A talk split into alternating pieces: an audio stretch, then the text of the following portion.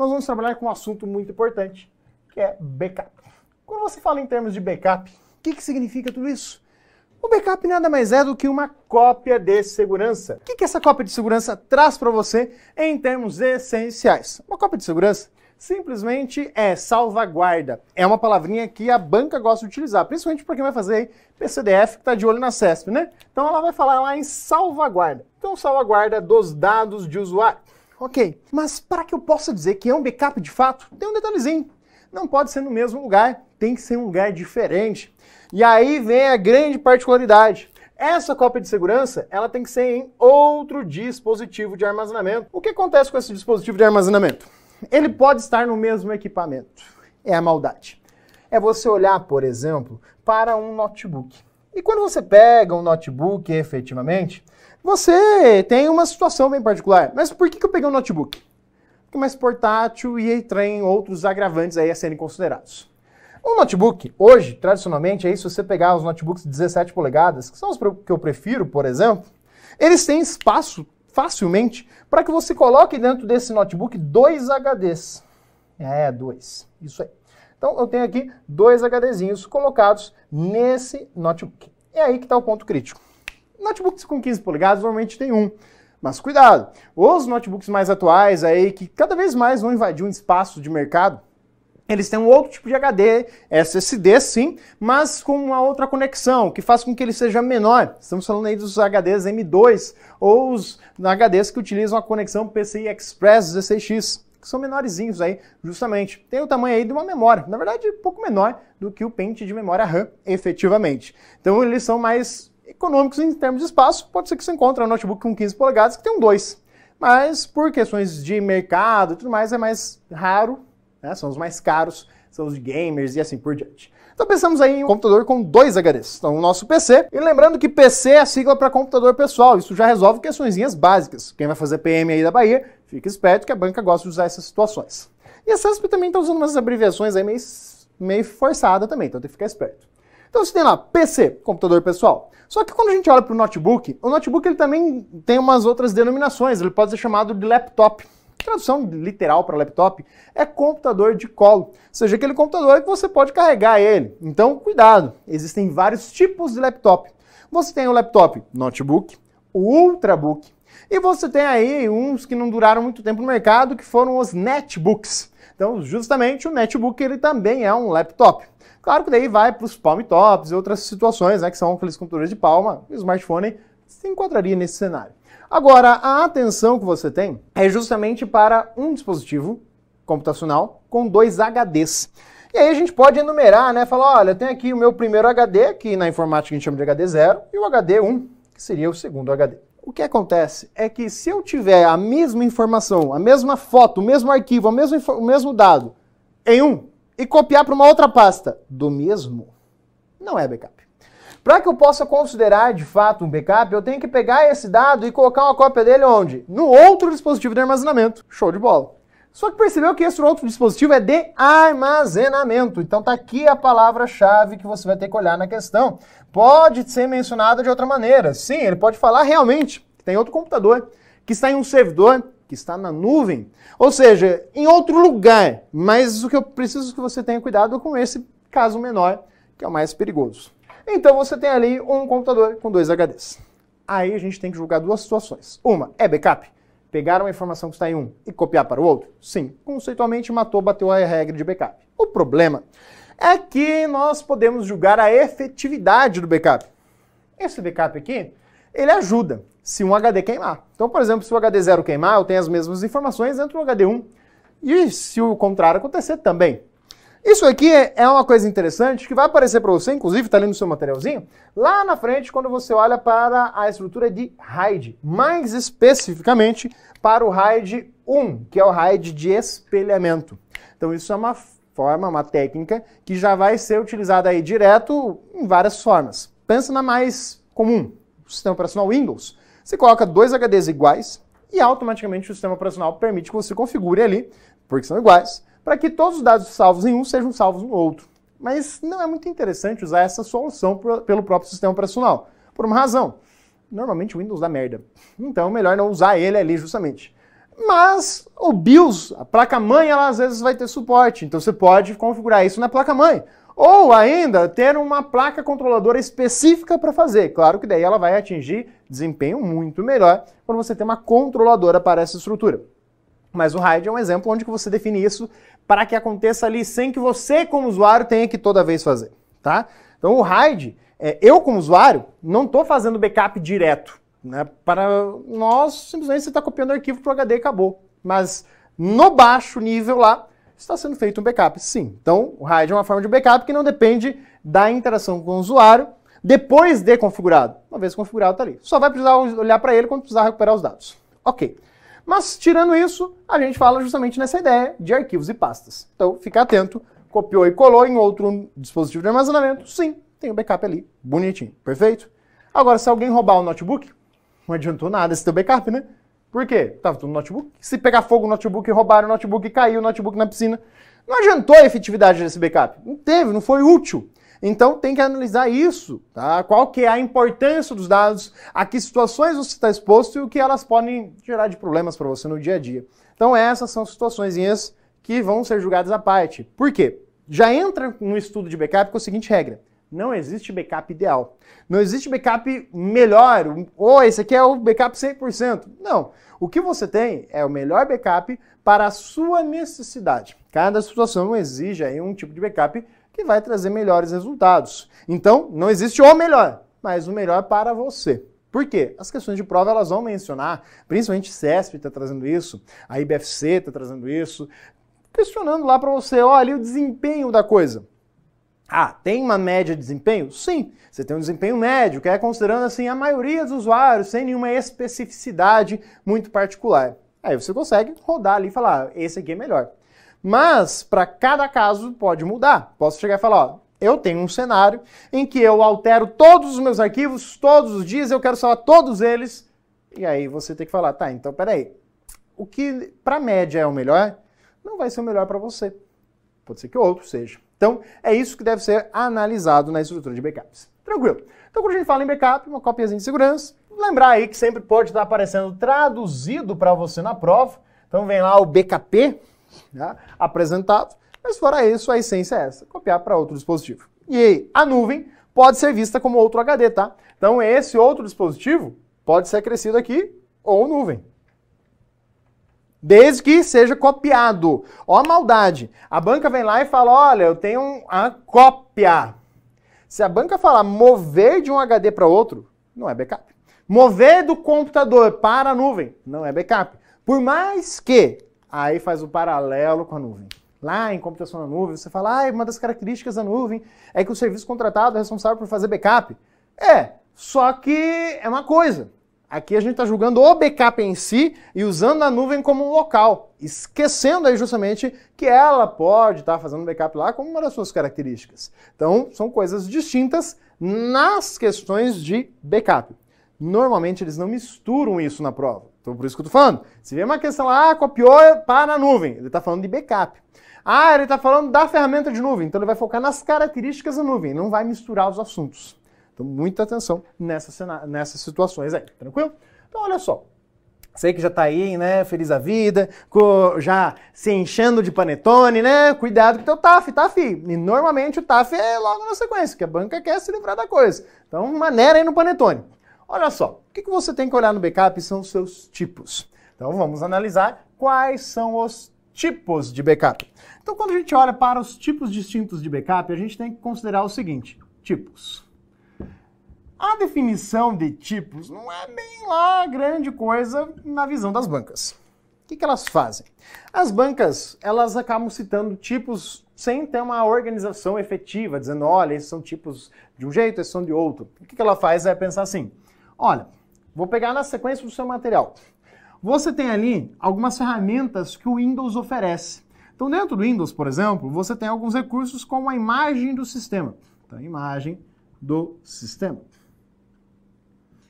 Ele é um tipo de backup? É, é uma ferramenta que, na verdade, eu não diria como tipo, tá? Mas a banca pode classificar como um tipo de backup. Aí, junto a ela, você também tem lá o disco de restauração. Então, antes de falar dela, vamos falar das duas aqui no conjunto delas. O que acontece? Essas duas, assim como outra aqui que a gente vai citar, elas fazem parte das ferramentas de backup do Windows. Então você tem aí justamente ferramentas do sistema operacional. Você vai ali nas ferramentas de backup do Windows, lá no painel de controle backup. Cuidado que tem algumas versões do Windows 10 que saiu dali, foi para outro lugar, depois voltou. Tá? A Microsoft está ajustando ainda. Então, ela vai tá lá, ferramenta de backup. Cuidado com o Windows 10. Dentro do Windows 10, ele vai jogar isso aqui antes de chegar nessa cena onde você vê os dois. Ele vai falar, ó, eu tenho aqui no modo de compatibilidade com Windows 7 ou anterior. Então você tem lá o backup do Windows 7 do Windows 7. É uma outra situação. E você tem aí o histórico de arquivos que veio ali junto com o Windows 8, histórico de arquivos. E ele veio junto com o Windows 8 e ficou, né, do Windows 10 como a principal referência. Mas ele ainda tem ali para você a menção ao paralelo com o Windows 7. O detalhe é que esse do Windows 7 é o mais próximo aos mecanismos de backup que a gente vai falar, que são aí relacionados aos backups incrementais, completo, diferencial. Então é ele que vai acabar olhando mais para isso. Os outros aqui têm uma particularidade. Por exemplo, o histórico de arquivos é uma ferramenta que por padrão está desabilitada. Você tem que habilitar. Você tem que olhar aqui para duas situações de questões. Primeiro, a situação de que dados ele salva. Então ele vai salvar lá a pasta do usuário. Como assim a pasta do usuário? É padrão. Você não escolhe. Ah, eu quero salvar ele. Não. Você habilitou o histórico de arquivos, ele vai pegar a tua pastinha lá do usuário, salvar o que está no documento, que tem imagem, tem vídeo, ali da tua pastinha do usuário. É o padrão dele, beleza?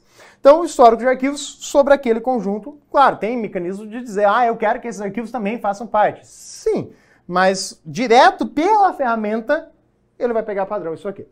Então, habilitou. Só que na hora que você vai habilitar, o Windows já vai perguntar uma coisa antes de mais nada se você tem a condição necessária. Se você tem o outro HD. Se você tiver, o Windows vai falar, então beleza, tudo que eu for salvar de backup, vou estar salvando aqui nesse outro HD. Do contrário, ele não vai habilitar. Então, primeira regrinha, para configurar o histórico de arquivos dentro do Windows 10, ele vai pedir aí para você um novo dispositivo de armazenamento, né? Que haja um outro dispositivo. Detalhe é que esse dispositivo de, de armazenamento, então, não precisa ser um HD. Por isso que eu coloquei dispositivo de armazenamento de forma mais ampla.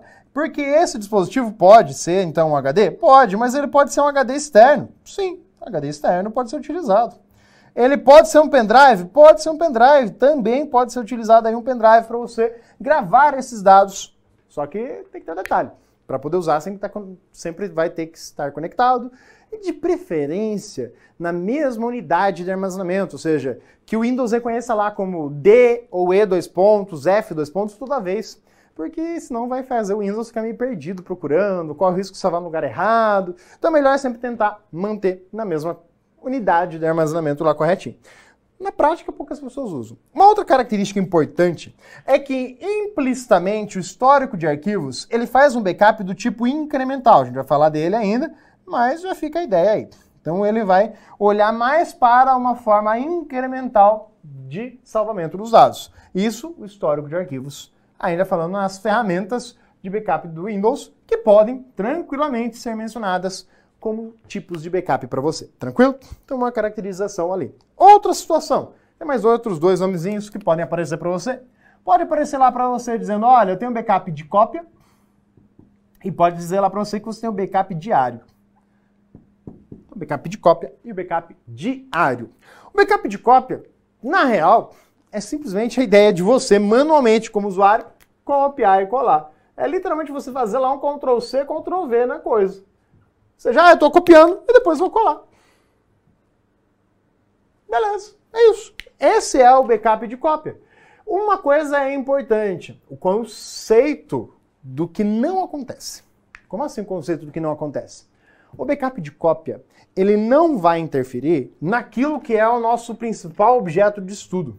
Então a gente vai olhar aqui para três situações. A gente vai falar do backup completo, a gente vai falar do backup incremental, embora já citado, que ele vai aparecer aí como base do histórico de arquivos. E a gente tem o backup diferencial. Então são os três que você precisa conhecer mais aprofundadamente sobre ele. Um detalhe importante: não precisa estar escrito no, no edital que vai cobrar backup, tá? Apareceu lá, Regra de operação com arquivos e pastas. princípios, conceitos de segurança e informação? Está implícito o backup, tá? Não precisa ser citado explicitamente no edital, ele vem implícito dentro de outros conceitos, então fica atento.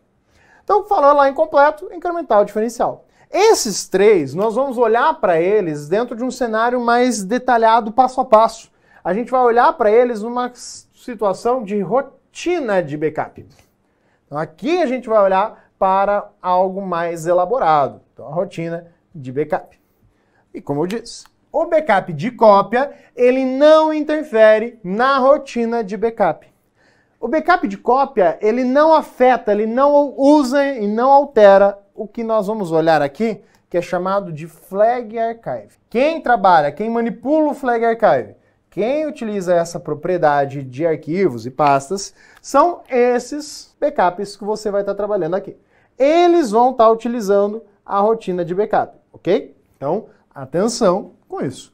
Backup diário é mais com relação à periodicidade. Então, é isso que você está analisando quando você olha para um backup diário. Qual que é o período de execução dele? Vou fazer todo dia. Aí vem um outro tipo de pergunta. É obrigatório que o backup ele seja feito diariamente? Tem que ser feito diariamente o backup? Não. Pode ser feito semanalmente? Pode ser feito a cada três dias? Pode ser feito mensalmente? Anualmente? Sim. O que determina para você a periodicidade ou frequência do backup é qual a importância dos dados. Ou qual a frequência de manipulação dos dados. Esse é o principal elemento que vai ser analisado para poder dizer qual é o backup mais interessante para você. Ah, eu tenho uma estrutura que eu vou mexer uma vez por mês. Não tem por que fazer o backup uma vez por mês. Você pode fazer até mais, a cada seis meses. Você mexe de vez em quando. Ah, é um arquivo que altera todo dia. Qual é a importância do dado para você? Você perder algo de ontem vai fazer muita diferença para você hoje? Pensa em uma instituição bancária. Faz diferença perder todas as operações bancárias que ocorreram ontem? Oh, se faz. Bolsa de valores, perder tudo o que aconteceu ontem. Nossa, Deus livre. Né? Ai, meus dividendos, pelo amor de Deus. Então, simplesmente, você tem que ter cuidado com isso. Essas são características que vão dizer para você. Tem que fazer diariamente? Se você olhar para uma instituição bancária, você vai falar, ah, eles fazem o quê? De 5 em 5 minutos? Não, é diariamente. Só que você percebeu uma coisa. Outros tipos de backup que aparecem para você, mais ali adiante no material, você vai falar em backups ditos backup quente e o backup frio. E aí, claro, tem algumas outras pontuações que podem ser mencionadas. Por exemplo, falar a respeito de um backup remoto, né, que aí vai falar lá da nuvem, de modo geral, e assim por diante. Então você tem aqui alguns nomezinhos distintos, né? Pois é. Essa situação aqui, ó, quente e frio. Lembra dos bancos, internet banking, tá? Então o banco, ele é o cara que vai ser o principal exemplo de backup frio. Backup quente, redes sociais. Redes sociais são o principal exemplo de backup quente que tem aí. Você tem que olhar para o banco, por quê? Quando você olha uma instituição bancária, você vai perceber que tem lá o horário de operações bancárias, o horário de expediente. Uma instituição bancária, ela tem lá ah, da partir das 8 da manhã até. Aí varia de banco para banco, né? Eu detesto um banco que ele fala assim: olha, é o banco 30 horas. É, só que são 30 horas durante a semana. Quer dizer que ele funciona só 6 horas por dia, aquele desgraçado. O resto não funciona fora daquele horário. É por isso que ele faz 30 horas. Então, ele tem um horário lá. Por exemplo, Caixa Econômica vai até as 9 da noite, né? 21.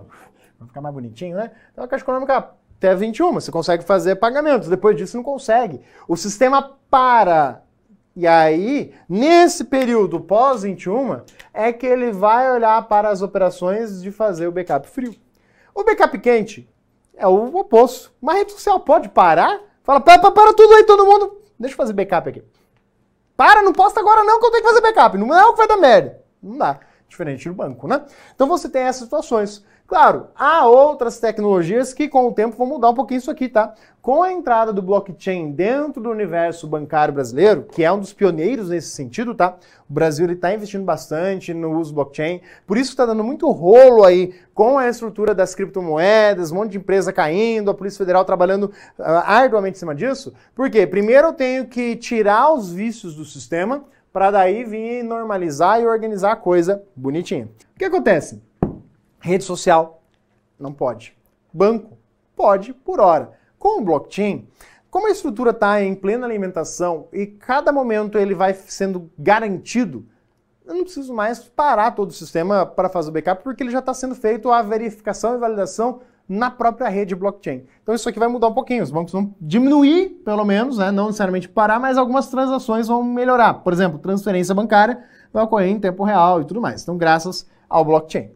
E aí o backup remoto, ele tem vários entendimentos. Tá? Backup remoto é simplesmente você pensa assim, eu tenho que fazer remotamente uma operação. E aí pode ser você pegando do seu computador e mandando para a nuvem. Então você está guardando remotamente os dados.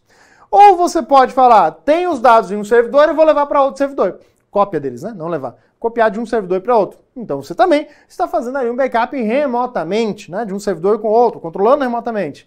Então fica uma coisa, ah, mas o servidor para o meu computador também posso estar fazendo? É, você está salvando local. Mas a operação aí que você fez foi num acesso remoto. Então fica meio vago nesse sentido. Mas no geral, quando eles mencionam, eles mencionam na ideia de jogar para algum local remoto. Então a nuvem entraria como uma forma de backup remoto, tranquilo?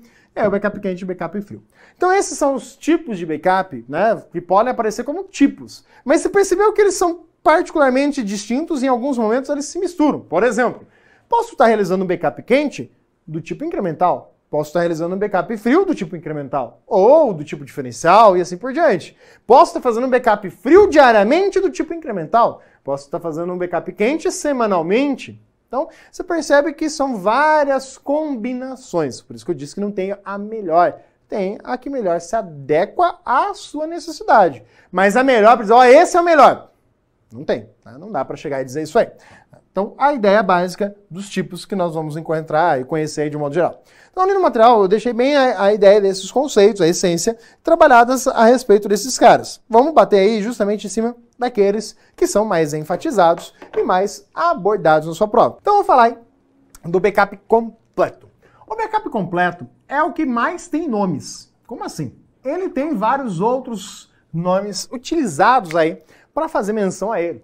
Você pode chamar esse cara de backup completo, você pode chamar ele de backup normal, e adivinha, dos nomes que nós vamos falar, o mais cobrado pela CESP, por exemplo, que questão de certo e errado impacta mais, tá? Usar nomezinhos diferentes do que múltipla escolha. Mas o mais cobrado é o normal. Pelo impacto, justamente, que ele disfarça. O completo já diz tudo, né? Já fala, ah, o completo faz o quê? Salva tudo, né? Completo. E aí tem as suas outras nomenclaturas. Pode ser chamado de backup total, salva tudo. Ele pode ser chamado também de backup marcador. Pode ser falado que ele é o backup de referência.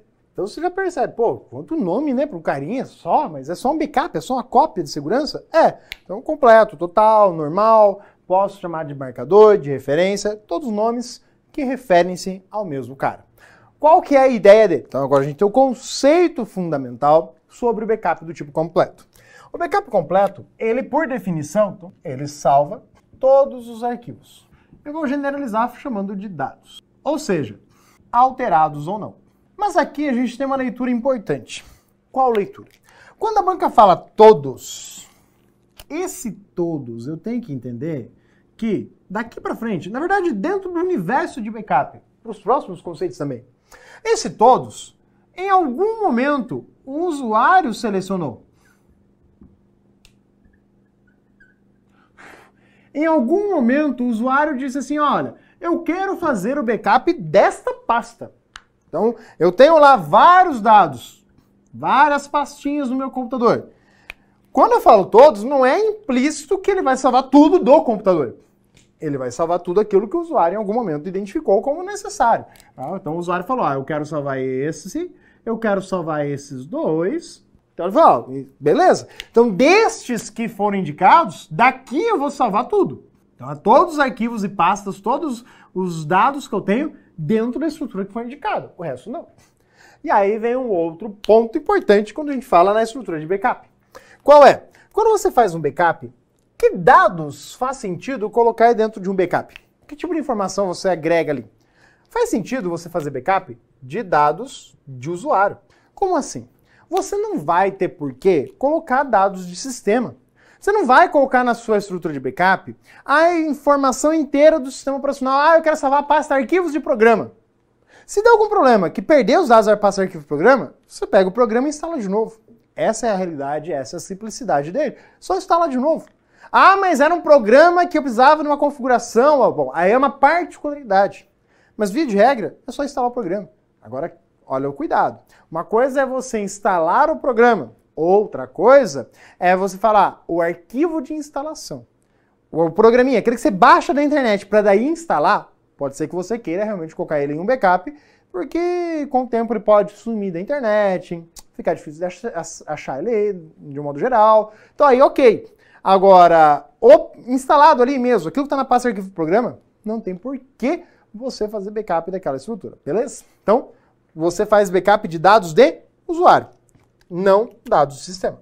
Professor, mas você acabou de colocar ali no começo da aula um tipo de backup que ele faz justamente o contrário do que você está dizendo. Você falou lá de um backup que ele vai salvar exatamente os dados do sistema. É, mas é por conta do contexto. Eles estão dentro da ferramenta de backup. Na ideia geral, concepção daquilo que a gente precisa não faria muito sentido, mas tudo bem. A imagem do sistema, por exemplo, ela tira foto do HD inteiro. Sistema operacional e dados de usuário também. Então ela pega tudo ali. Diferentemente quando você pega uma estrutura do disco de restauração. O disco de restauração, ele olha só para os dados do sistema. Ele não olha para dados do usuário.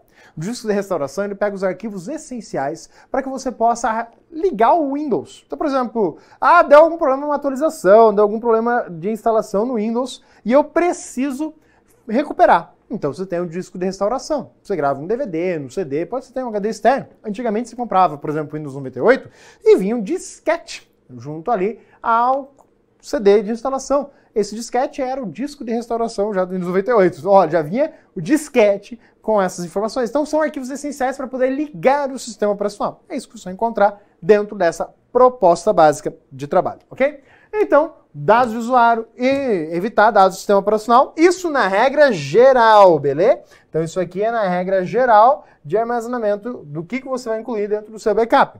Mas, lembra aí que existem as particularidades né, que são aí a imagem do sistema e o disco de restauração, que acabam olhando mais para os dados do sistema, no caso do disco de restauração.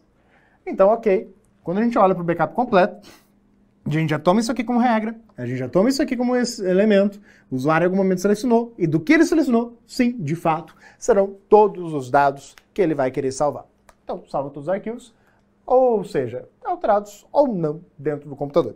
Isso é definição.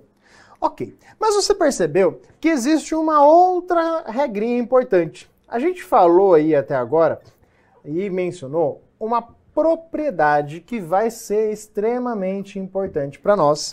Entendemos todo o fluxo de trabalho que é empregado dentro da estrutura dos tipos de backup, completo, diferencial incremental. A gente tem que falar do Flag Archive. Quem é o Flag Archive? O Flag Archive ele é uma propriedade de arquivo.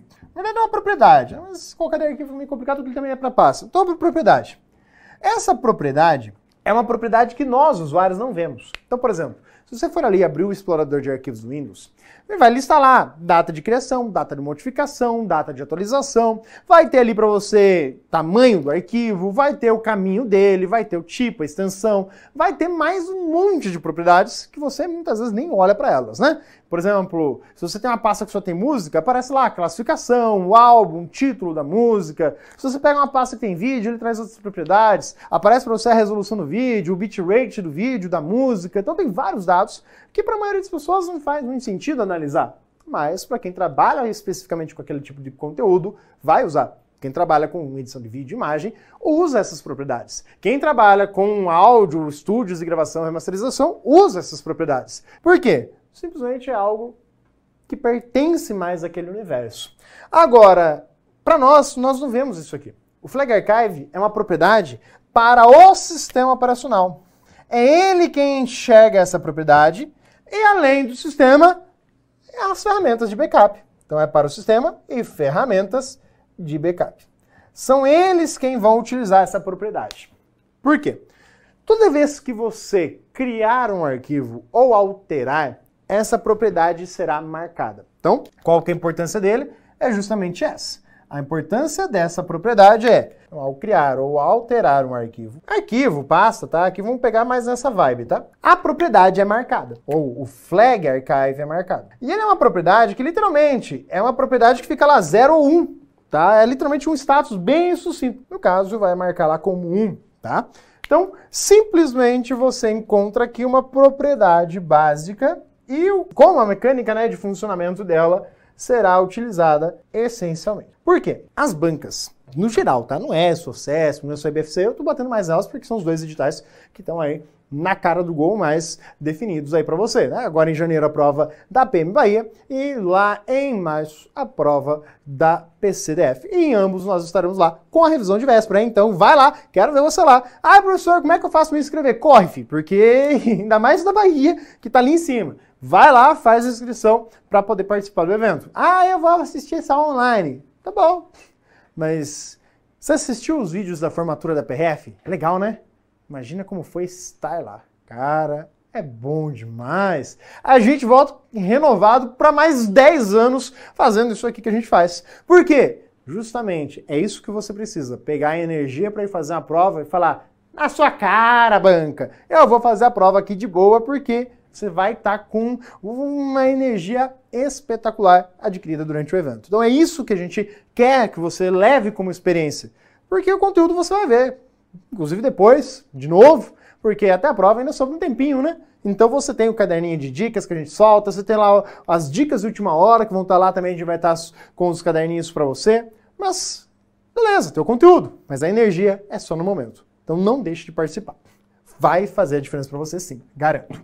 Então você tem aí a ideia básica de uma propriedade que é cobrada nas provas muitas vezes implicitamente. Como assim implicitamente?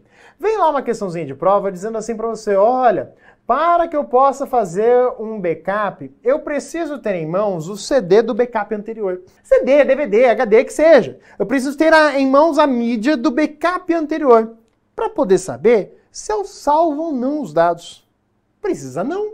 Para que isso? Para! A informação necessária para poder dizer se você vai salvar um arquivo no backup ou não, ela depende de dois fatores essenciais. Qual tipo de backup você está usando? Porque o completo é o único que vai salvar os dados que foram aí não alterados. Então, aqueles que estão iguaizinhos estavam na primeira vez. Então, ele é a, a propriedade aí que vai salvar isso. E a outra situação, além de falar, olha, é o tipo de backup, é olhar para o flag archive. Então, são os dois dados que vão indicar para você se eu preciso ou não salvar o arquivo na hora de executar o backup. Então, o Flag Archive ele tem esse papel. Aí a banca vai lá e fala assim: ah, é olhado qual foi a última data de alteração e comparo com a data do backup. Não, eu não olho datas, eu olho essa propriedade. Comparar data não é uma informação tão fácil assim de modo geral. Comparar datas é um certo trabalho, tá? O que, que o computador compara? Algo mais simples verdadeiro ou falso, marcado ou desmarcado. Para ele é muito mais rápido esse tipo de propriedade. Imagina você fazendo um backup aí desse tipo de situação. Então ele vai analisar sim essa regra, beleza? Então, olha só o que a gente precisa olhar. É a definição, ok? Mas além de falar na definição do backup completo, a gente precisa olhar para o processo. Esse processo ele é chamado de duas etapas. Na verdade, ele possui duas etapas. Você tem o processo de execução do backup. O que é execução? É quando de fato você fala, estou fazendo o backup. Eu vou salvar os dados. Então você está fazendo o backup. Na execução, você tem aí justamente o papel do backup completo. Ele faz o quê? Ele salva todos os arquivos. Então ele olha para o Flag Archive? Não. Na hora de salvar os dados, o backup completo, ele meio que toca o foda-se pro Flag Archive. Eu tô salvando, eu vou salvar tudo. Não interessa se tá marcado ou não. O que nos interessa é, preciso salvar todos os dados. Legal. Mas além de salvar todos os dados, o que, que ele vai oferecer para você?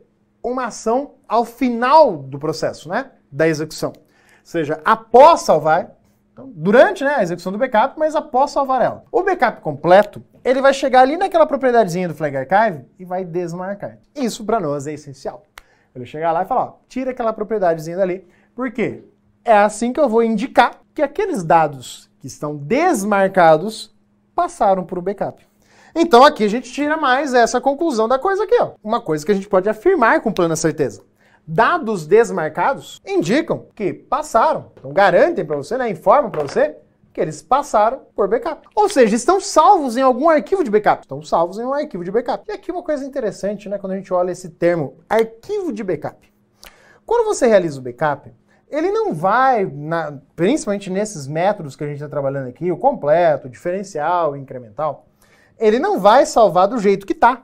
Ele não vai pegar aqueles arquivinhos do jeitão lá nas pastas e colocar no outro HD do mesmo jeito. Então você não vai salvar do jeitinho que está. Ele gera um arquivo. É tipo você pensar em pegar vários arquivos de uma pasta e colocar dentro de um arquivo .zip, dentro de um arquivo .rar.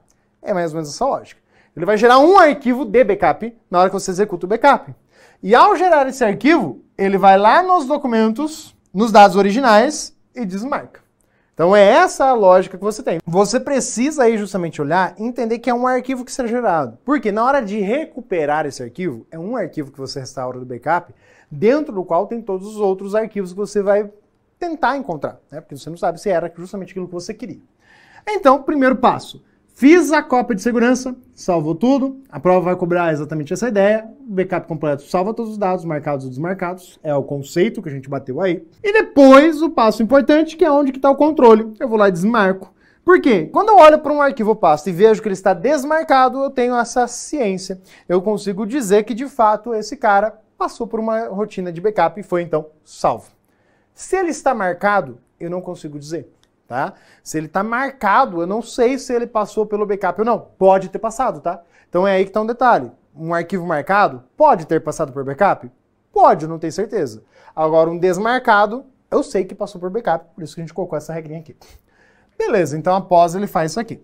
O detalhe agora é no outro processo. Então, a primeira parte do processo que a gente viu foi a parte da execução, dentro da qual a gente tem um pós-execuçãozinha ali. E aí a gente vai pensar assim, tá, qual que é o outro processo de backup que é possível? A restauração. São momentos diferentes. E na real, a restauração é aquele que você evita. É aquele processo que você fala assim, ah, eu não queria executar mais, né? Por motivos de força maior, teremos que restaurar os arquivos de backup.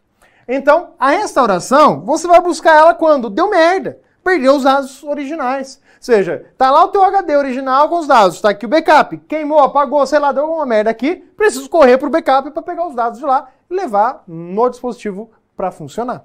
Então eu vou estar pela restauração. O que acontece? Na hora de restaurar um backup completo, como ele salvou tudo, todos os dados que ele tinha, simplesmente na restauração eu preciso restaurar o último completo. É isso que você vai precisar restaurar quando você está utilizando o backup do tipo completo, só último. Ah, legal. Então só último arquivo é fácil, simples. Exato. Então, quando a gente pensa numa rotina de backup do tipo completo, o que, que você vai enxergar? Vamos pensar assim numa rotina diária, tá? Então você pensa numa rotina do backup completo. Você vai ter lá backup na segunda, um backup na terça, um backup na quarta e assim por diante. Lembra que pode ser chamado normal também, né? A banca vai usar mais a ideia de backup normal. Então eu fiz o backup normal, fiz o backup completo. O que acontece? Ele não usa referência para outro. Você pode ver que quando eu faço um backup, ele não olha para o que aconteceu no dia anterior. Ele vai lá e salva tudo. Pode acontecer de todos os arquivos que estavam aqui serem exatamente os mesmos que estão aqui? Pode. Quando isso acontece? Quando você não cria, não altera e não apaga arquivos de um dia para outro. Pô, mas você vai gastar tempo fazendo backup de novo? Vai. É a regra do backup completo. Fazer todo dia o backup completo. Só que uma coisa importante, tá?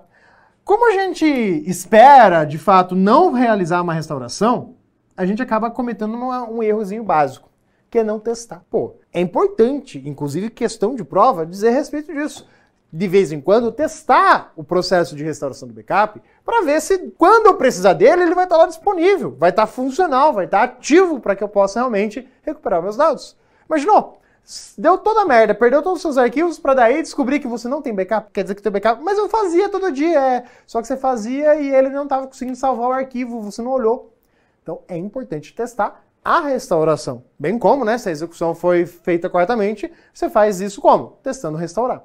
Então, a restauração ela é algo que precisa ser testado, né? Então, o backup completo é isso. Ele vai salvar todos os dados. Ok. Mas aí entra um outro detalhe. Estou salvando todas as informações. Pode ser, por exemplo, que na segunda-feira eu criei um arquivo que não tinha no domingo. Criei esse arquivo novo. Ao salvar o backup no final do dia, na segunda-feira, ele vai salvar esse arquivo. Na terça, eu fui lá e alterei esse arquivo. Então imagina só que eu criei o arquivo A. Na terça, eu fui lá e alterei. Quando eu faço o backup de terça, eu vou ter o A1. Eu não tenho o A, eu tenho a versão alterada dele. Legal. Só que aí entra um detalhe. Imagina que sofreu alterações aí ao longo do tempo e no último lá você salvou o A2. Tá? Salvou de novo a mesma coisa, porque não teve alterações de quarta para quinta. O que, que acontece nessa circunstância? Se a banca fala, olha, eu preciso recuperar essa versão do arquivo A, eu preciso do A na, como ele estava lá antes de, de ser alterado. Legal. Tem como? Tem, porque eu tenho esse arquivo de backup ou não. Aí entra um outro fator. Quando você define uma rotina de backup, você fala, ah, legal, estou fazendo ele diário. Mas qual o período de retenção? Hum, e aí vem um conceito que veio em questãozinha recente. O que é um período de retenção de backup? É por quanto tempo você vai guardar a cópia de segurança, ou o backup, né? É isso que a gente define como período de retenção. Quanto tempo você guarda aquele documento, né? O arquivo, né, .zip, .rar, ali na ideia, né, que a gente fez analogia, para que eu possa recuperar se preciso dele. Depende muito do espaço que você tem disponível, que também vai influenciar no tipo de backup que você utilizou. Vai depender. Então, além desse espaço, qual é a estrutura que está sendo utilizada, como você vai recuperar.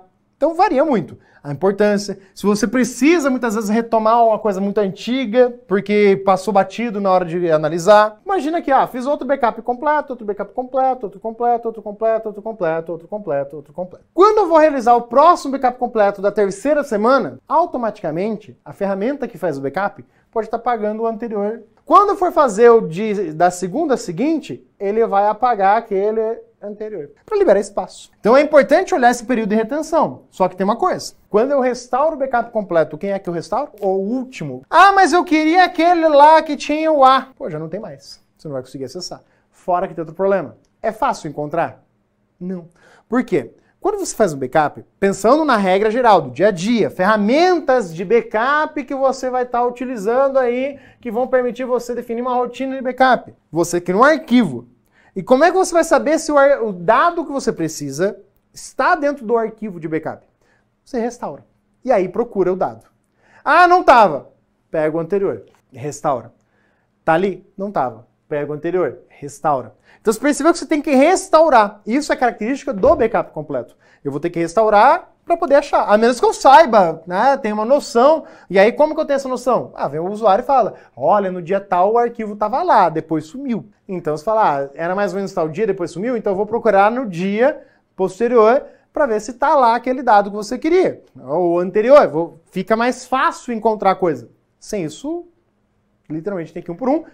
E aí vai chegar um momento que o período de retenção acabou e você perdeu os dados. Então vem uma questãozinha falando assim, olha, eu faço backup diário com o período de retenção semanal. Então eu guardo uma semana, faço ele diariamente e guardo sempre da semana anterior. Depois vai apagando como a gente fez aqui a lógica. Tranquilo? Então o cuidado é esse. Na execução, não olho para ninguém. Na hora de recuperar, olho sempre para o último. Mas se quiser alguma coisa particular, tem que dar uma procuradinha mais enfática. Bom, esse é o backup completo. Ele é o mais importante, por quê? Porque toda vez que você for usar uma rotina de backup, por exemplo, diferencial, você vai usar o completo. E é uma questão de prova. Backup diferencial, sempre, no começo do backup diferencial, pelo menos, e recomendado de tempos em tempos, será executado um backup completo. Porque o backup completo é também chamado de backup marcador. Ele é uma referência para essas situações. Então, o backup diferencial ele não tem muitos sinônimos, tá? Só um cuidado, usar uma questão que veio na CESP. O backup diferencial ele é um backup acumulativo. Posso dizer? Posso. O diferencial, ele é acumulativo, assim como o incremental. O problema é o contexto. Quando eu olho para o diferencial, ele vai acumulando em cada backup os arquivos do backup anterior e mais um pouco. O incremental, ele ao longo dos seus backups acumula os arquivos e as suas versões. Então você percebeu que tem um joguinho de textos aí. Então o diferencial, o que, que ele faz? Vamos primeiro para a definição. Ele salva somente os arquivos alterados desde o último backup completo. Ou seja, aquilo que não é alterado, fiz o backup completo, não mexi no arquivo, 10 dias depois nunca mexi no arquivo. Ao realizar o backup diferencial, ele vai ignorar esse arquivo porque não foi alterado. A gente vai entender melhor com o flag archive. Então ele salva somente aqueles que foram alterados. E o nosso ponto de referência aqui, ó, um detalhezinho pertinente aqui. Tem banca que mistura o backup diferencial com incremental, ou seja, ela vai lá e cria uma rotina personalizada. É possível. Aqui a gente está olhando a definição básica, mas é possível misturar a rotina. Posso colocar aqui, sem prejuízo, o incremental. Se eu fizer um incremental e aí for fazer o diferencial, o diferencial só vai pegar o que foi criado ou alterado desde esse incremental. Por conta do comportamento do incremental após salvar, que é igual o do completo. Então eu posso colocar isso aqui. Normalmente não traz esse complemento na prova, mas para você entender um pouquinho o fluxo deles é interessante. Se você olhar para o incremental, você vai perceber que ele vai usar a mesma definição, só que muda o começo, tá? O finalzinho é igual. Qual é o problema aqui desse cenário? É que o diferencial, ele não serve para muita coisa como referência. Ele não é referência de nada. O diferencial ele faz backup, ok, serve, vai, vai executar, vai permitir você recuperar, mas ele, para outros backups, é como se nunca tivesse sido executado. Tá, mas além disso aqui, né, da definição, a gente tem então os processos. Dentro dos processos do backup, a gente vai olhar primeiramente para a execução. Na execução do backup diferencial, você vai perceber que, antes de mais nada, é necessário que seja feito um backup completo como referência. Então, isso aqui é importante para nós por justamente ser o backup de referência, por ser o backup marcador. Então, antes da execução de um diferencial propriamente dito, eu preciso disso aqui, né? Porque o nosso backup completo, ele vai estar aqui, então, fazendo a função de marcador. Cuidado, hein? Marcador não é alterar o flag archive. Marcador porque ele está marcando uma rotina de backups. No flag archive ele faz o inverso, ele desmarca. Tá? Então, por conta disso. Então, eu tenho essa execução. O que, que ele vai fazer? Na execução, ele salva só, tá? Os arquivos alterados, ou os dados marcados, ou seja, com o flag archive marcado, tá? Então eu vou olhar aqueles dados que estão marcados lá no flag archive. Se tiver desmarcado, não salvo. O completo salvava, mesmo quando estava desmarcado. Esse aqui não, só o que está marcado. Ou seja, só aqueles que foram alterados. E ainda pode melhorar, tá? Arquivos novos ou alterados. Só complementa ali no seu textinho que eu coloquei aqui, mas é só para lembrar. Por isso que eu falei lá atrás que toda vez que você cria ou altera um arquivo, o flag archive é modificado. Então, arquivo novo ou alterado, desde o último backup completo ou incremental, vai ser salvo pelo diferencial. Então, ele salva o que estão marcados. Só isso. Salvou o que está marcado. Acabou? É. E acabou mesmo na execução. Ele não tem um pós-execução. Como assim? Ele deixa marcado. Então, ele mantém marcado. Então, essa é a característica atrelada a essa estrutura. Mas aí tem a restauração, né? O que, que eu restauro ao executar um backup diferencial e precisar recuperar de algum problema?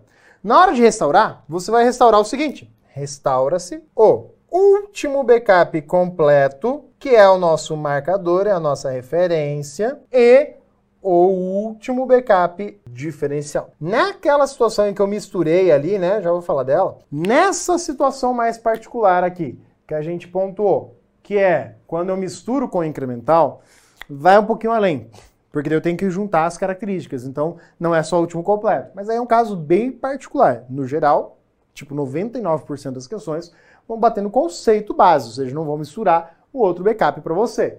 E aí, você restaura então o último completo e o último diferencial. Vamos olhar isso aí dentro de uma linha de rotina que a gente fez aqui? Quando você trabalha com a estrutura funcional dos backups diferenciais, a gente tem a mesma ideia de rotina.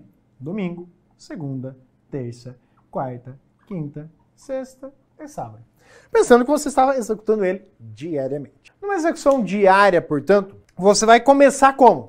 Completo. Ah, mas você não está fazendo backup diferencial? Tô, mas você começa pelo backup completo. Então, o backup completo, ele é o primeiro. É a marca, é a sua referência, para daí executar o próximo.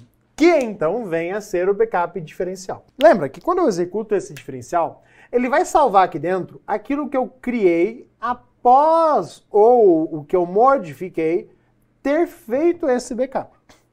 Por que, que após, a palavra após é importante? Porque quando eu faço backup completo, ele desmarca todo o flag archive. Então tá tudo desmarcado, tá? Em domingo, fez o backup completo, desmarcou todos os arquivos, os dados da rotina de backup. Se no dia seguinte eu não mexi em nada, não fiz nada, no final do dia, na segunda-feira, vou fazer o backup diferencial, vai estar tá vazio. Por quê? simplesmente não existem arquivos para salvar naquele backup. Porque foi vai gerar um arquivo tal, mas ele vai estar um arquivo sem arquivo, sem dados dentro dele, porque não precisou salvar conteúdo, não tinha conteúdo marcado. Então por isso que a gente faz essa flechinha, faz referência porque ele está olhando para o que aconteceu, mas ele não olha pro backup. Ele olha para os arquivos. Os arquivos que estão no seu computador e vê. E aí, vocês vão vir para o backup ou não vão? É isso que é feito. Então, o backup diferencial, ele vai salvar quando? Domingo, fui lá, salvei, final do dia, todos os arquivos no completo. No dia seguinte de manhã, na segunda-feira, criei alguns documentos novos, alterei outros e apaguei alguns. No final do dia, ao executar o backup diferencial, o que ele vai fazer? O que eu apaguei não tem o que salvar, né? Foram apagados. Não vão estar aqui dentro porque foram deletados. Mas tem arquivo que foi criado e tem arquivo que foi modificado durante o dia de segunda. No final do dia eu vou lá e faço a cópia de segurança. Então esses novos, esses que foram alterados, eu salvo ali dentro. O detalhe fica por conta da análise do dia seguinte. Por quê? No dia seguinte, a minha referência ainda é domingo. Salvei. Ele deixa tudo marcado. Na terça-feira, eu criei mais arquivos. Apaguei alguns. Apagar aqui não faz diferença. A gente acaba não olhando muito, tá? Então, deixar de lado. Então, criei mais arquivos na terça de manhã. E alterei alguns arquivos que não estavam aqui, é, estavam aqui. Que não tinham sido alterados na segunda, mas eu alterei na terça. Outros arquivos. A gente pode tentar fazer um paralelo assim. Ah, aqui tem o arquivo A ah, e tem o arquivo B. Na segunda-feira, eu salvei o A1 e salvei o C, que era um arquivo novo. Na terça-feira, eu alterei o arquivo B, e aí na hora de executar o backup eu salvo ele, e criei um arquivo D. Só que esse arquivo C, ele vai estar salvo no backup de terça-feira? Se você não apagou ele, vai. Por quê? Ele está marcado. E o A1 também. Ué, então quer dizer que esses dois aqui, eles vão vir para cá? Vão. Você criou um novo, né? O, D é novo aqui, mas o A1 o B1 foi criado na terça, eu salvo ele, mas o A1, ele vai incluir aqui. O C também vai incluir aqui. Pô, mas aí ele está crescendo rápido, né? Esse é o ponto. Se fosse o completo, ia crescer mais rápido ainda, porque o completo já na segunda já teria o B também. Aqui eu só coloquei o B na terça porque eu alterei ele. Do contrário, eu não teria colocado na terça. Então você percebe que o negócio vai crescendo. Por isso que é recomendado que de tempos em tempos, quando você realiza um backup diferencial, você volte a executar um backup completo, porque esse negócio aqui vai crescendo. Cada backup diferencial se torna grande. E a distância entre ele e o completo fica muito grande, também a, aumenta a probabilidade de você perder aquele primeiro arquivo, né? Lembra do período de retenção. Então essas são situações que você analisa para escolher o backup. Legal. O que acontece aqui? Ele tem suas vantagens e as suas desvantagens. Vantagem: se eu comparar diretamente o diferencial com o completo, momentaneamente, o diferencial salva, na média, menos arquivos do que o completo, o que torna ele um pouco mais rápido para salvar, tá? Então ele vai salvar esses dados. Então, na quarta-feira, se eu não mexer em nada de terça para quarta, né? Chegou no final do dia de quarta, eu não tinha alterado nada. Os dados que vão estar no backup de quarta são aqueles que foram criados ou alterados desde domingo. Então o B1 vai estar aqui, o D vai estar aqui, o C vai estar aqui e o A1 vai estar aqui também, mesmo não tendo alterado arquivo algum. Porque ele vai salvar aquilo que foi criado ou alterado desde o backup completo anterior. Então a ideia que você analisa é justamente, opa, salvou os mesmos dados, não teve modificação. Só que na hora de restaurar. Na hora de restaurar, se a gente executar outros diferenciais aqui, por exemplo, e der algum problema aqui, tipo, perdi todos os dados na sexta-feira, né? É, bateu uma sexta-feira aí que nem esse mês, sexta-feira 13, e aí tu falou, putz, perdi tudo. Perdeu os dados ali, o que, que você restaura? Você restaura o último diferencial e o último completo que foram realizados. É isso que você vai estar restaurando. Só que você percebe, pô, esse cara mais esse cara. Então, para restaurar, eu estou recuperando um volume maior do que o backup completo. Sim, ele é mais lento. Para restaurar, na média, o backup diferencial para restaurar, comparado ao completo, ele é mais lento. Na hora de executar, na média, ele é mais rápido. Então você viu que tem aqueles dois momentos, aqueles dois processos, execução e restauração. situações distintas a gente trabalha aí sempre na hora de analisar. Então essa aqui seria uma ideia, entendimento da rotina de backup do tipo diferencial. Aí nós temos outro tipo de backup, que é o nosso backup incremental. O backup incremental, ele também não tem outros sinônimos, como eu já disse, pode ser tratado como acumulativo, mas tem que ter um cuidado. Aqui você percebe que no diferencial, cada diferencial vai acumulando nele arquivos do anterior. O incremental, definição. Ele salva os arquivos, os dados, né? Vamos manter aquele padrãozinho desde o primeiro, que foram criados ou alterados desde o último backup. Aqui não é necessário, tá? Se a questão só bater isso aqui tá certo, mas ela pode complementar dizendo assim: último backup completo ou incremental. Então essa seria a definição mais completa. E aí você vai analisar, cadê o diferencial? Não faz diferença. Porque o diferencial, quando eu executo ele, é como se eu não tivesse executado esse cara. O diferencial está ali, mas para o próximo não faz diferença. Porque o próximo vai salvar igual os dados que estão nele. Então, a ideia é essa. Também, quando você faz o backup do tipo incremental, é necessário realizar previamente o backup completo, porque afinal de contas a gente vai estar usando ele aí como base, né? Então esse cara também. Então você percebe que o backup completo está em todas, né? Tá na geral, vai estar tá lá participando para você, sim, da bagaça. Então você tem aí ele salvando os dados desde o último backup, completo ou incremental. Essa é a definição do que ele faz. Tá? Alterados ou novos, né? Então ele trabalha com isso. Né? Quando a gente coloca criados é a mesma coisa que novos. Então a gente vai olhar agora daquela mesma forma o processo de backup. O processo de execução dele. Na execução do backup do tipo incremental, ele vai salvar o quê? Ele salva os arquivos, os dados marcados. Se você for analisar, é igual ao diferencial. O backup diferencial também faz isso.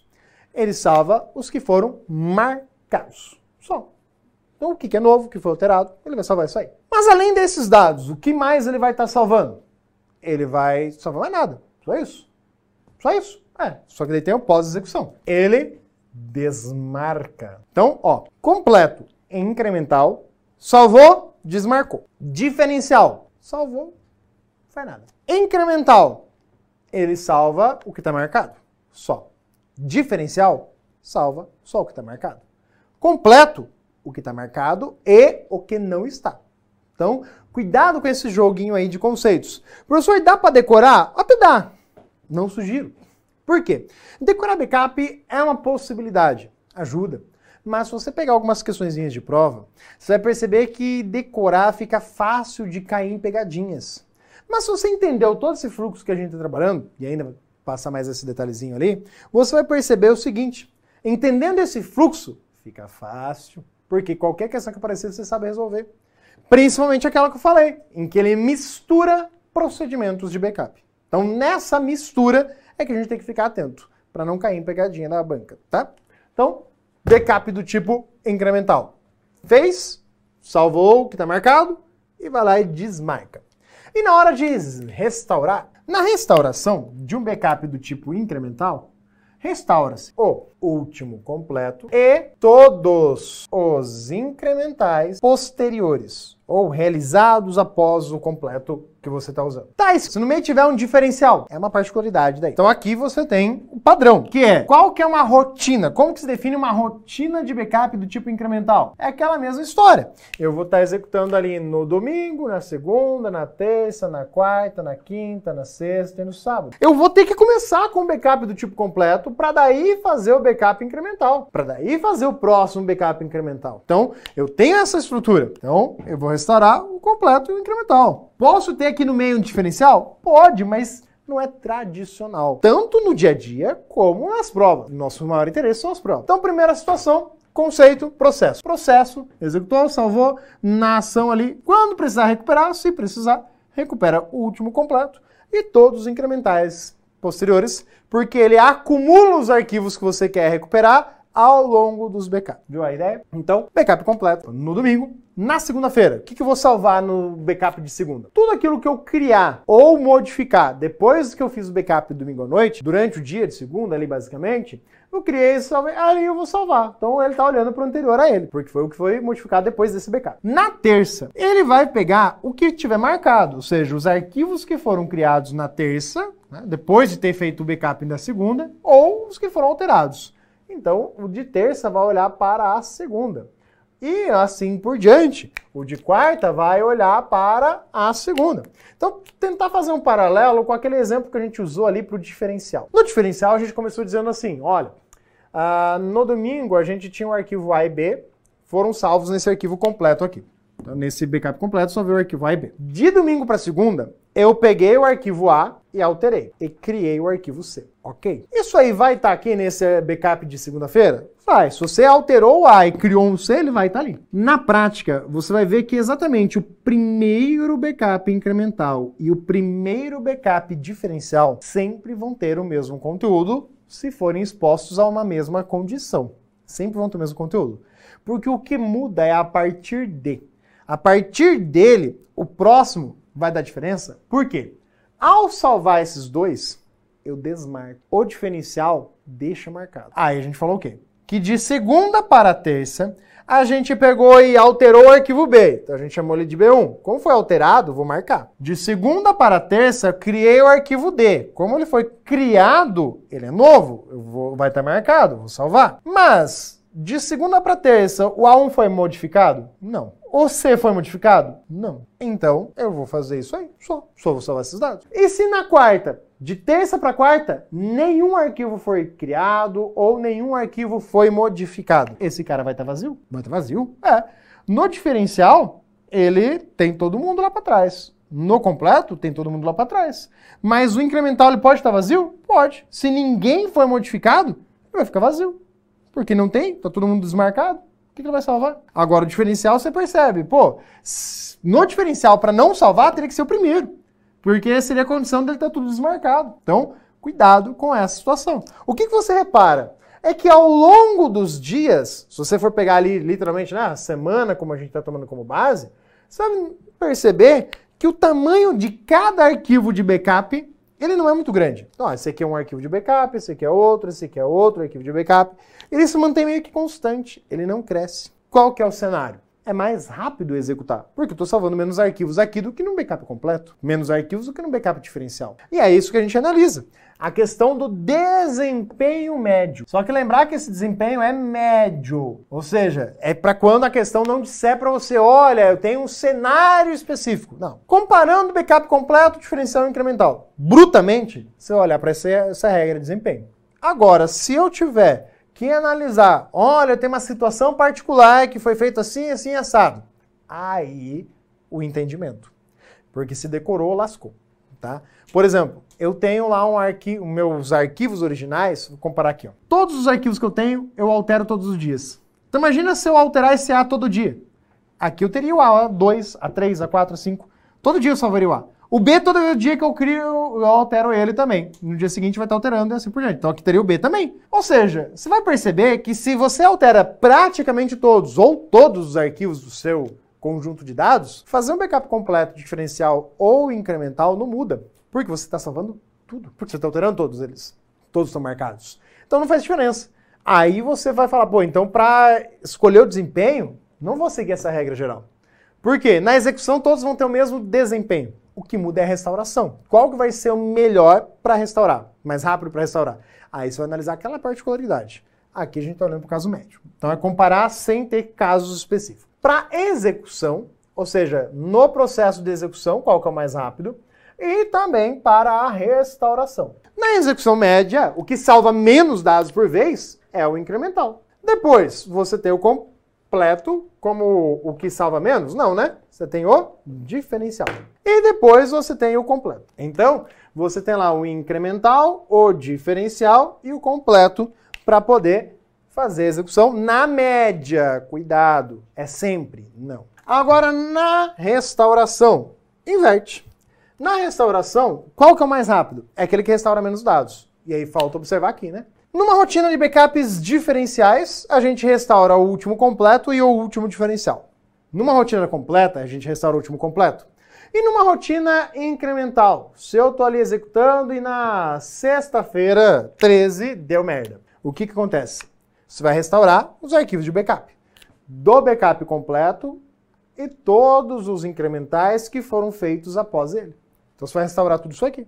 Você percebeu que para restaurar, por mais que cada incremental era menorzinho, mas se tem o completo e mais um monte de incrementais. E se fica muito longo o tempo de marcação de volta, né? Que é o completo ali, vai ficar mais denso para recuperar quando precisar. Então, o mais lento para restaurar é aquele que você considerou mais rápido para executar. Por conta disso, tendenciosamente ele vai recuperar maior volume de arquivos.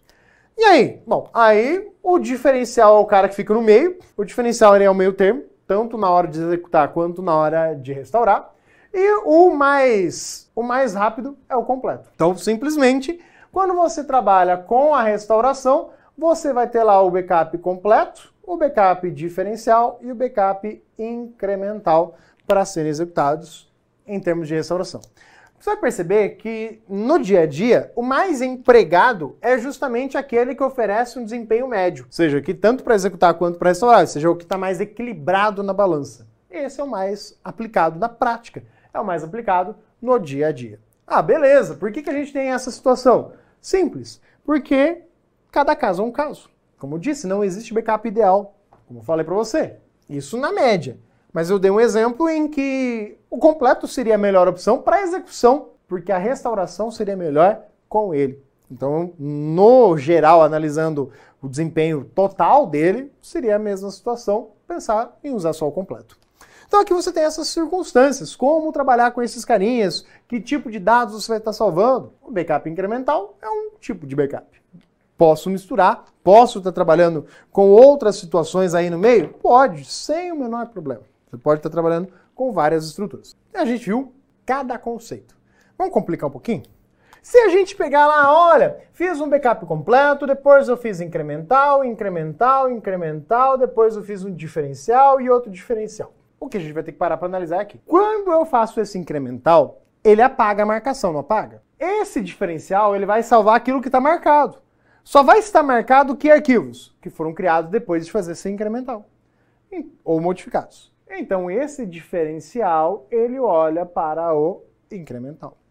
Ao realizar o próximo diferencial, ele só vai salvar o que está marcado. Como esse aqui não desmarcou, os arquivos que ele salvou caso não tenham sido apagados, vão ser salvos novamente lá pelo outro. Pô, que sacanagem!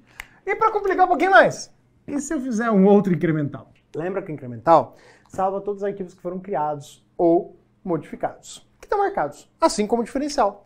Ou seja, assim como o diferencial, ele vai olhar para esse cara. E ao realizar aí a execução do próximo, bom, quando eu executei esse aqui, ele apaga a marcação, logo o próximo vai olhar para ele. Olha que coisa simples, se você entender que ao executar, salva o que está marcado, após desmarca, desmarca, não desmarca, para poder entender toda a lógica.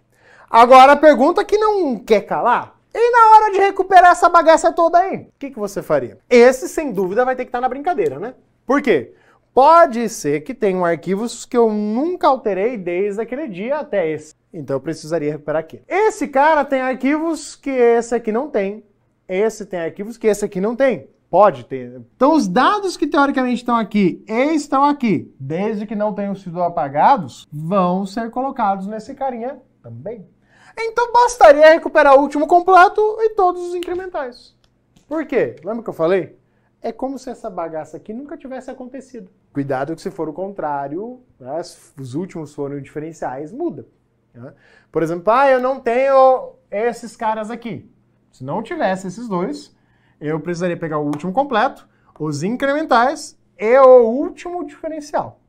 Ou seja, diferenciais, quando estão no meio do caminho, não preciso recuperar se tiver outro tipo de backup depois, seja completo ou incremental. Você viu que o diferencial ele meio que deixa de existir de um modo geral. Legal, né? Bacana. Toda essa rotina de backups que a gente tem aí a ser realizados. Então, cuidados básicos envolvidos. Agora você vai ouvir uma coisa importante, mas é simples. Deduplicação. O que é deduplicação, de modo geral, que você precisa entender? Deduplicar. Existem vários momentos em que ela pode ser executada. Essa parte que demora um pouco mais, porque seria listar cada uma delas, tá? Ah, se é deduplicação online, se é inline, se é de entrada, se é de saída, se é ou depois. Então tem várias situações. O que é deduplicação? É remover duplicatas. A ideia de remover duplicatas é para não salvar duas vezes o mesmo dado. É isso que você tem. Quando você vai numa planilha do Excel, por exemplo, você vai lá, seleciona e fala, ó, eu quero remover as linhas que tem um coluna A, B e C iguais. Você consegue definir isso. Então você consegue remover as duplicatas. Bacana. Mas isso no editor de planilha, o Calc também consegue. No que tange a banco de dados, principalmente, e no que tange a backup, que aí pode ser cobrado sem falar do banco de dados, jogar como arquivos de modo geral, mas tradicionalmente isso envolve o universo do banco de dados. Na prática. Na prova eles só vão jogar lá, ah, é a deduplicação inline, a deduplicação offline, como é que funciona? Tá, remova a duplicata. Eu posso remover essa duplicata antes de salvar no dispositivo. Então pensa assim, tenho dois dispositivos. Um dispositivo é o dispositivo que tem o banco de dados onde que eu estou trabalhando, tá vivo, tá? Então isso aqui é onde que todos os usuários estão acessando os dados, está vindo, está recebendo novas entradas, estão tá, saindo dados, tem gente consultando. Então aqui é a coisa em produção, tá? O que a gente chama na, na informática é tá vivo, tá ativo, uma rede social de modo geral, o banco de dados dela. Por vezes, a produção ela não tenha um período de lentidão. Pensa numa rede social Pô, a rede social mundial, ela tá a todo momento em constante alteração. Então, você para achar um, ah, no dia tal, no horário tal, é o dia que ela menos tem acesso. É meio complicado. Diferente do banco, né? Que a gente falou ali, um banco de uma instituição bancária, ela para num determinado horário, então fica fácil trabalhar com isso naquele momento. Então, isso são fatores que vão indicar, vou parar meu sistema ou não. Então, eu tenho a produção. Eu posso fazer o seguinte, antes de mandar os meus dados para onde eu vou salvar, eu posso já analisar se eu já salvei eles. Olha o empenho. Você está fazendo um ambiente de produção que já está ali atendendo todo mundo com toda a demanda, a parar para não parar necessariamente o ambiente, mas também, ou seja, adicionar mais uma tarefa para ele, para que ele veja quais dados ele já salvou no backup ou não. Dá um trabalhinho, né? Agora, posso fazer o contrário. Posso falar, ó, não quero onerar o meu sistema de produção, quero mandar tudo para lá. E como esse cara tá fora né, da produção, tá ali só guardando os dados, ele que se vira a analisar. E aí também bifurca. Na hora que ele recebe os dados, ele vai comparar se os dados recebidos já estão salvos, para evitar salvar duas vezes, ou ele salva tudo e depois ele vai comparar para remover a duplicação. Então, outra situaçãozinha que você tem. Então, a ideia de duplicação, de duplicação de dados, ela ocorre em várias situações. Aqui eu dei um exemplo de três, basicamente. Uma que ocorre aqui e outras duas que ocorrem lá. Não são as únicas, tá? Então, é só para você ter uma noção de que é um ambiente um pouco mais complexo, não pelo conteúdo. O conteúdo é simples. O que acontece é porque na prática ele está envolvido no cenário de trabalho, uma estrutura que não é qualquer um que vai definir para você, tá? É o ambiente corporativo, é essa estrutura que vai trazer a essência funcional aí trabalhada dentro do recurso. Então, legal. Para você, de um modo geral, que vai fazer uma prova, por exemplo, IBFC, não é uma coisa tão pesada, mas a essência, que pode ser cobrada no perfil da banca, mais dentro de planilha do que qualquer outra coisa. Fala, olha, tem lá no Excel uma opçãozinha para remover duplicatas? Tem. Você vai lá no Excel, tem a opção para remover duplicatas de dados. Agora, ele vai trazer isso aqui mais uma prova da CESP, tipo a da PC. Olha, a da PCDF, a gente, pelo formato do edital, está julgando muito mais o edital pesando na parte de infraestrutura. Ou seja, falando, por mais que seja escrivão, por mais que o cara que vai estar ali na lida, com planilhas, com documentos do Word, etc., pelo formato de digital conteúdos, eles bateram muito a ideia de investigação, de escuta telefônica, muito essa linha de trabalho por conta da matéria de comunicação. Na verdade é redes, né? É a camada física, a camada enlace ali que eles exploraram mais no edital. Então é mais esse ajuste que de fato você tem aí que considerar no universo de backup. Beleza? Mas agora vamos clarear um pouquinho mais aqueles outros tipos de backup que a gente pontuou ali para você. Então, a imagem do sistema salva todo o HD. é literalmente você pegar o teu HD e tirar uma foto do HD. Então ela salva programas e arquivos de usuário, o que tiver ali dentro. Na prática, onde que isso é mais usado? Quando você pega estruturas como, por exemplo, laboratórios, em que você tem 10, 20 computadores que vão ser exatamente iguais, com os mesmos programas instalados, que têm o mesmo hardware preferencialmente e que vão ter a mesma configuração. Então, em vez de instalar o programa, sei lá, instala o Windows em todo mundo, depois vai lá e instala o Word em todo mundo, depois instala o Photoshop em todo mundo. Em vez de ter todo esse trabalho, você monta uma máquina. Você monta uma máquina de referência, ou seja, você instala tudo que precisa instalar nela, configura ela todo o jeito que você quer configurar. Terminou de arrumar aquela primeira máquina? As outras 20, né, ou 19, né, você vai fazer uma cópia da primeira. Então, na prática, existem versões Linux, distribuições Linux, que são utilizadas para isso, para fazer essa imagem do sistema e restaurar. Por quê? Porque daí é mais simples. Basta você restaurar lá sem ter que instalar o Windows. Nesse caso, você tem uma ferramenta do Windows. Então você tem que instalar o Windows e daí restaurar a imagem do sistema por meio do Windows. Não é muito prática porque você vai ter que instalar o Windows em todas manualmente. A outra que faz a cópia do HD lá pelo sistema Linux é mais rápida, né? Porque ela faz do todo. Então, tem a vantagem e desvantagem disso aqui, tá? Vou trabalhar com Ghost, essas coisas, tá? Então, a ideia de imagem do sistema, ela tira uma foto exata do HD, copia tudo e salva para lá. É interessante para o usuário doméstico? Hum, é e não é. Por exemplo, o usuário doméstico que tem muitas ferramentas, muitos programas, muitos recursos que ele utiliza, por exemplo, ah, eu em casa, ah, montei, instalei um monte de coisa no computador. Se eu precisar formatar e lembrar de tudo que eu tinha para instalar, configurar do jeito que eu tinha, Aí dá um trabalhão. Então, no meu caso, é interessante fazer uma imagem de sistema? É e não é. É pela praticidade e funcionalidade, mas não é por uma outra razão. Quanto mais coisas eu tenho ali instaladas e configuradas, maior é o outro HD que eu tenho que ter. Por quê? Eu vou ter que fazer uma imagem do sistema, é tudo! Então eu vou ocupar exatamente o mesmo espaço no HD no outro, para poder salvar esses dados lá dentro e depois tentar recuperar algum problema. É quase mais fácil clonar o HD inteiro, de modo que se der problema eu só troco o HD, sem ter que restaurar pela imagem do sistema. Então tem outros métodos mais simples do que usar isso aqui. Mas está ali, é o conceito, é o que nos interessa para resolver uma questão de prova que você possa encontrar aí diante de você. E aí o disco de restauração. O disco de restauração, você vai estar tá fazendo o quê? Simplesmente você vai criar um CD ou DVD, normalmente é o DVD hoje, né? Com arquivos essenciais do sistema operacional. Então é isso que você vai colocar dentro do disco de restauração do sistema. Beleza? Sem muito segredo, é essa a essência. Aí outro conceito que a gente falou, né, backup diário, backup de cópia, não tem muito segredo. A gente falou a respeito do backup quente. É aquele realizado enquanto o serviço está em produção. Ou seja, não interrompe o sistema para que o backup seja feito. Esse é o backup. O problema disso aqui é que o controle é muito mais complexo, tá? Então, por exemplo, se é um sistema que está muito intensamente recebendo dados, a ferramenta que vai fazer backup, ela tem que trabalhar muito mais, né? ela vai sofrer muito mais com isso. Pensa de novo uma rede social. Pô, acabei de salvar uma postagem que o cara fez com 10 comentários. De repente, terminei de salvar ela, mas acabei de salvar ela, já brotou 20 comentários. Isso jogando por baixo, né? Coisinha besta. Você pega aí comentários com situações uma postagem em 10 minutos tem mil comentários com facilidade. Então é nesse tipo de situação que esse cara acaba se tornando complicado. Mas o que, que é levado em consideração? Eu não podia interromper, não tinha o que fazer. Posso escolher a hora em que ele tem a menor atividade para amenizar um pouco e tornar o processo um pouco mais seguro.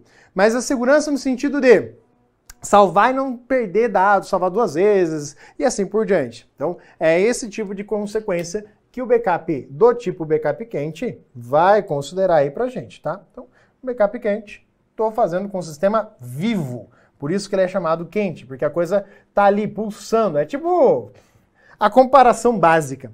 Tá? É tipo médico fazendo uma cirurgia do coração com o mecânico abrindo o motor. Já vi a situação do mecânico olhar para o médico e falar: qual é a diferença do que você faz e o que eu faço? Ó, a gente abre tudo aqui, tá tudo ali, tá pulsando, tá não sei o quê. Não, a diferença é que o coração tá vivo e o motor tá desligado. Tenta fazer isso com ele ligado para você ver. É essa analogia que você tem que analisar na hora de fazer um backup.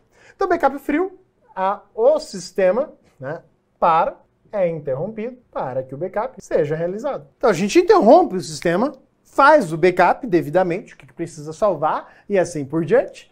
E ao fazer isso, fica mais seguro para você trabalhar com essa estrutura, né? Mas segurança maior? Aqui não é que a segurança é menor, você tem uma a chance de alguma coisa errada acontecer muito maior aqui na produção do que quando você está fazendo backup frio. Você tem uma tranquilidade, você faz com calma, né? O mecânico ele abre o motor hoje, ele fala: "Ih, deu horário, ó, já deu a hora, vamos embora, amanhã a gente termina". Um médico não pode fazer isso com o coração, falar: "Ó, oh, gente, ih, cansei aqui, não lembro como é que faz isso aqui não. Ah, não tô conseguindo achar o problema, deixa o coração aberto aqui, semana que vem a gente termina". Porra, não dá. Então essa é a grande diferença quando você olha para coisa. Né? E o backup frio, simplesmente, ele vai parar o sistema, mexe com ele aí todo desligado, fica muito mais tranquilo, muito mais fácil para você lembrar aí de como executar essa tarefa. Um forte abraço a todos e até daqui uns dias que já tem aula de novo, tá? Estamos aí na atividade. Prepare-se para concurso público com quem é líder em aprovação. E o melhor, você estuda na hora que quiser e onde quiser. alfaconcursos.com.br. Garanta o seu futuro. Acesse e tenha a melhor equipe para concursos à sua disposição.